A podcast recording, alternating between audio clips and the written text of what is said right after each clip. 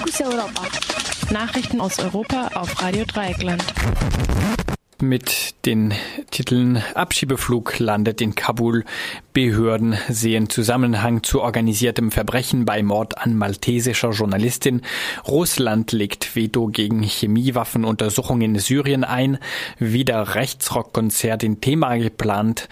Und Bundestagsvize der AfD fällt bei der Wahl durch. Und nun die Nachrichten im Einzelnen.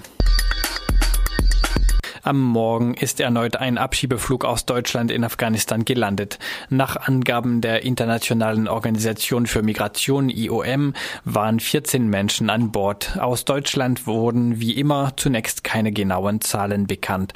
Unklar bleibt zunächst auch, aus welchen Bundesländern die Menschen abgeschoben wurden. In Bayern gab es Fälle, bei denen Personen in Abschiebehaft genommen wurden, wie Menschenrechtsorganisationen berichteten. Vor dem Flughafen Leipzig-Halle von von wo aus das Flugzeug nach Kabul startete, protestierten nach Medienangaben rund 150 Menschen gegen Abschiebungen nach Afghanistan. Wie bereits bei den anderen Abschiebeflügen verweigern die Behörden eine Auskunft darüber, wer tatsächlich das Land verlassen muss.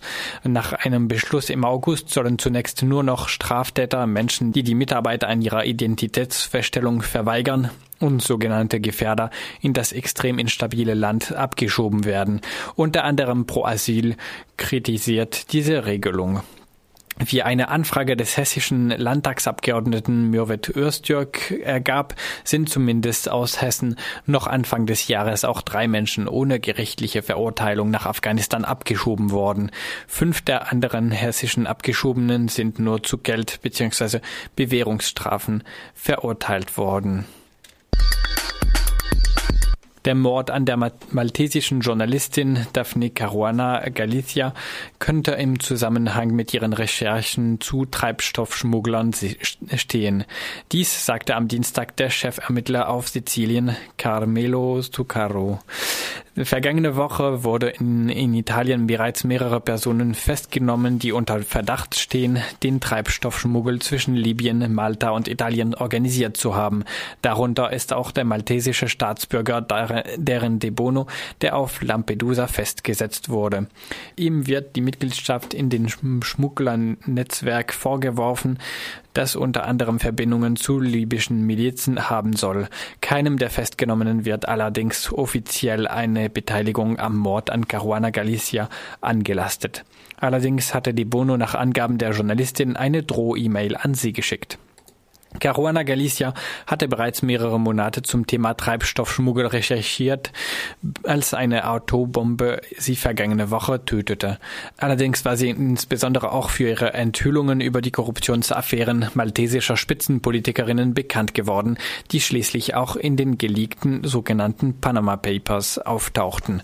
EU-Parlamentspräsident Antonio Tajani forderte am Dienstag bei einer Gedenkzeremonie in Straßburg die Einschaltung von Euro Europol in die Ermittlungen.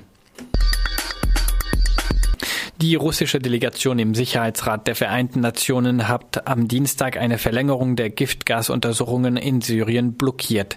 Beim Votum über die US-Vorlage, die den Untersuchungsteams ein Jahr mehr Zeit gegeben hätte, legte Russland sein Veto ein. Konkret ging es um die Verlängerung des sogenannten Joint Investigative Mechanism, JIM, einer Kooperation zwischen den Vereinten Nationen und der Organisation für das Verbot von Chemiewaffen.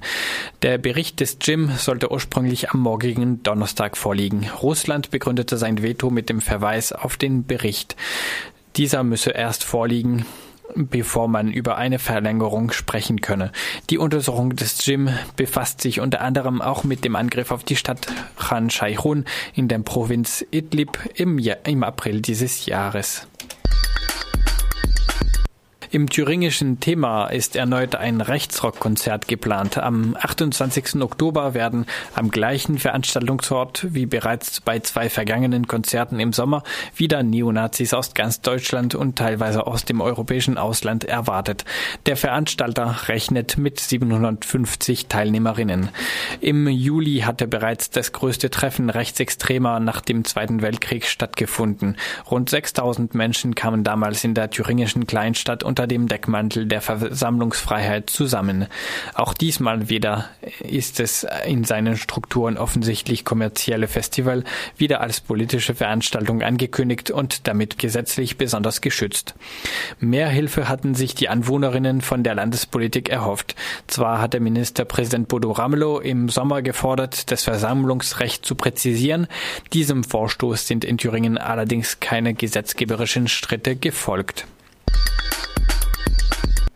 Der AfD-Abgeordnete Albrecht Glaser ist bei der Wahl zum Bundestagsvizepräsident durchgefallen. Bei der ersten Sitzung des neuen Parlaments erhielt Glaser auch im dritten Wahlgang nicht die nötige Stimmenmehrheit. Die AfD hatte mit Glaser einen dezidiert antimuslimischen Kandidaten für den Posten aufgestellt.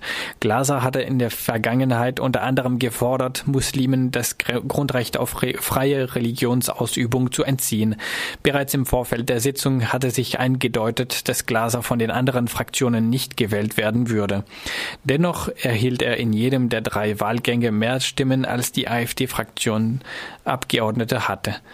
Die Kandidatur von Glaser steht in einer Reihe mit den gezielten Provokationen der Partei, die sich dann im Nachgang als unfair behandelt inszenieren kann.